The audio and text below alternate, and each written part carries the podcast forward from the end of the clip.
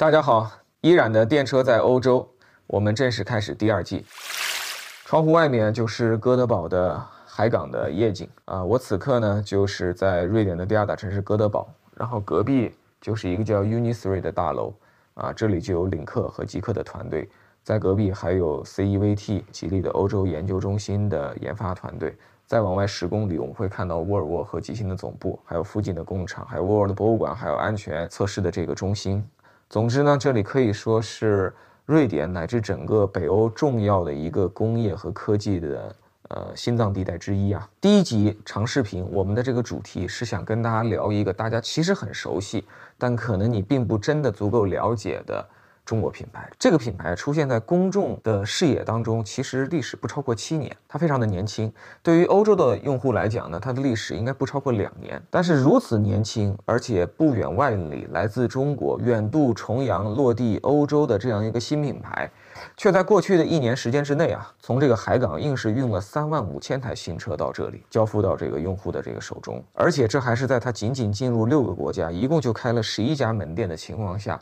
就获得了这样的成绩啊！我今天要说的这个品牌就是领克。我首先想聊一聊关于品牌的定义这样一个抽象而感性的话题，借着讲领克这个品牌，其实也是跟大家讲述一个案例，就是一个从零到有的新品牌。在一个竞争如此激烈、门槛如此高的市场，在早期，你到底可以如何正向的去研究和定义它？那这些东西呢，其实都是现任的领克欧洲的 CEO 阿兰·威瑟先生。他告诉我的，我在一八年的时候其实访问过一次领克啊，那是一个非常偶然的机会，让我到这边来跟他们的品牌营销以及设计以及研发团队做了一次全面的接触。当时领克零一已经在中国上市一段时间，至少交了几千台、一万台车了。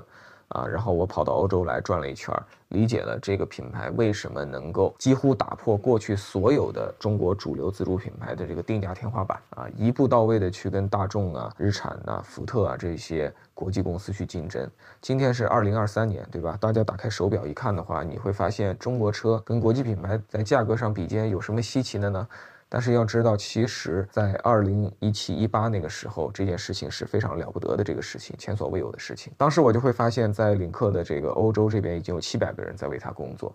而且更重要的是，还有一个叫 CEVT 的组织，那里在研发这个 CMA 平台。这个平台呢，成为了这个吉利和沃尔沃合作的一个最大的捷径啊。首先运用在这个领克、沃尔沃等大量的车型上，至今已经累计有了全球两百万的这个出货量。啊，我们说回到这个领克的品牌啊，在一八年的访问的时候，我就见到了他们的品牌营销的这个管理者阿兰·威瑟先生。啊，前几天我在哥德堡林肯扣的 Club，我又见再次见到了他。故人相见，那是分外的亲切。这就好像是一个美好的品牌的一个典型的一个特征。什么是一个美好的品牌呢？就是你一段时间没见着他了，你又见到了他，你感觉他身上有那么一些变化，但你又定睛一看，发现其实没什么变化。他还是你熟悉的那个他，他还是你喜欢的那个他啊，就像阿兰·威森啊，前几天他还是妙语连珠。这个口若悬河的即兴的发表了一段二十分钟的演讲，向我们回顾了这个品牌的历史文化和当初最初的思考。我这里借花献佛啊，借着我的记忆跟大家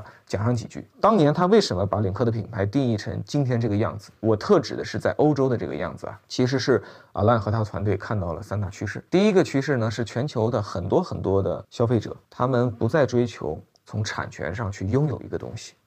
而是要去体验。和运用一个东西。Across the world, now also in China,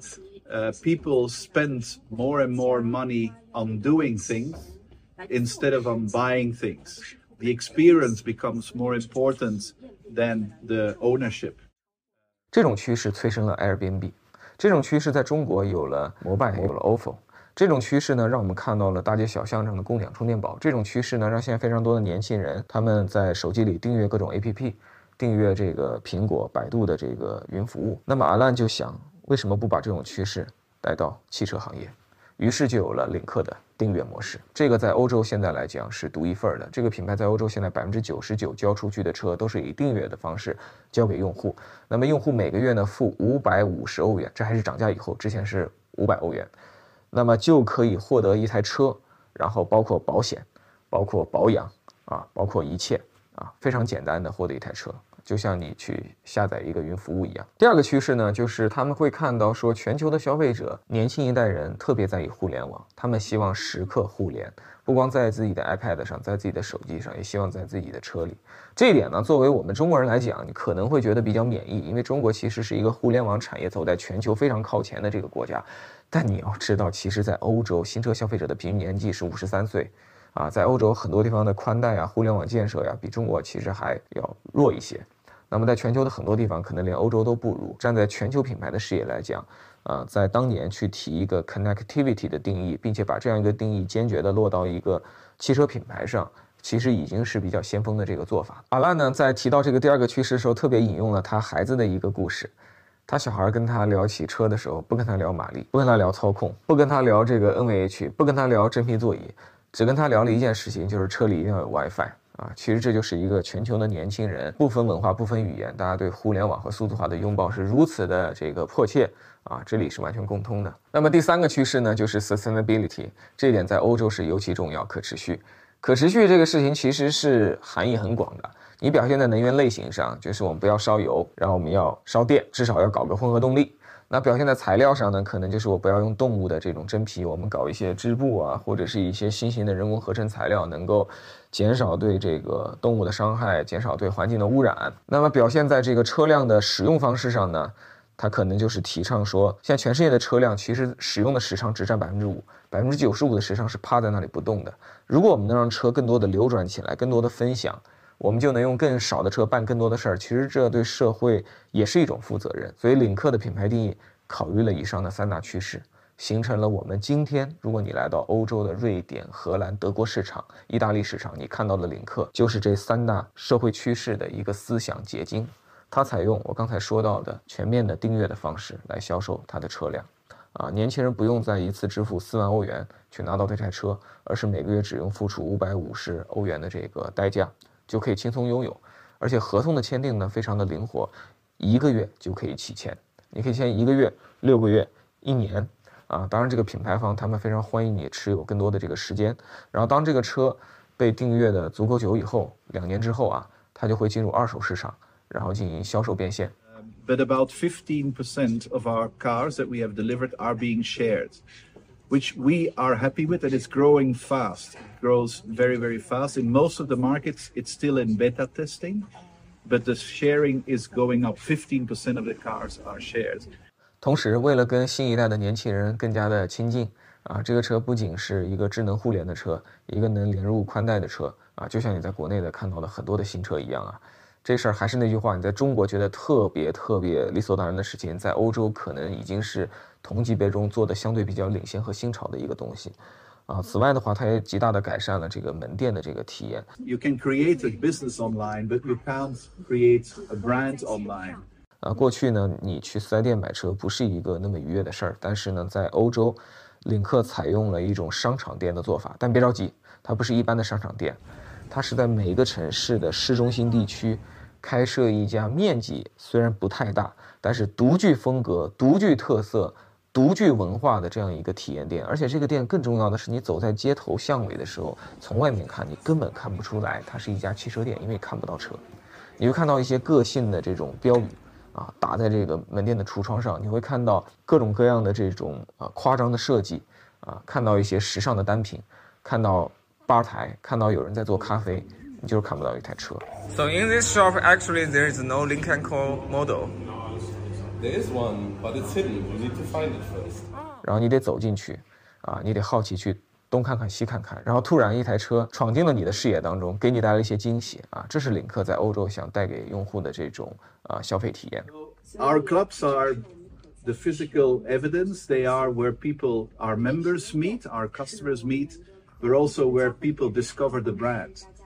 那么，关于 sustainability 这样一个重要的世界趋势，领克又是怎么回应的呢？他会讲：“我是一个新能源品牌。”这里你听起来可能有点困惑啊，我得解释一下这个时间差问题。因为领克最早在中国开始交付车辆的时候，应该是一七年底、一八年初的时候。那个时候呢，你就在中国玩全面的这个新能源是非常困难的，很容易前浪死在沙滩上。所以领克呢，它是一个渐进式的打法，先卖纯燃油车，然后慢慢有一些混合动力车，最近这段时间呢，就会开始大规模的上插电混合动力、大电池插电混合动力，然后再往后呢，也会有这个纯电产品，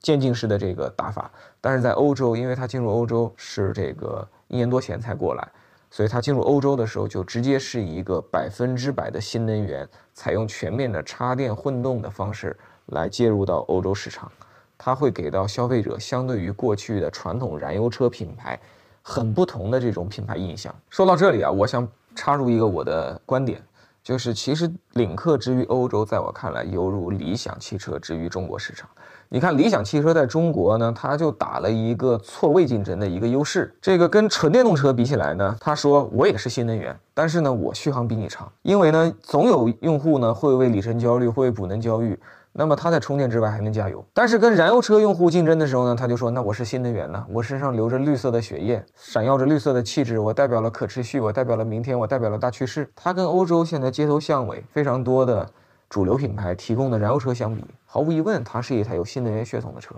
它百分之百插电混动，它有充电枪的这个接口。那么另一方面呢，它跟纯电动车相比呢，毕竟在欧洲这样一个。人们比较重视度假，然后自驾游非常普遍啊，很多人住在郊外，每天来城市上班，呃，通勤的里程比较长，啊，在欧洲这样一个国情下，如果你看过电车在欧洲的第一季，你就会发现，其实纯电动车在欧洲其实还是锁在一个相对区域化的市场，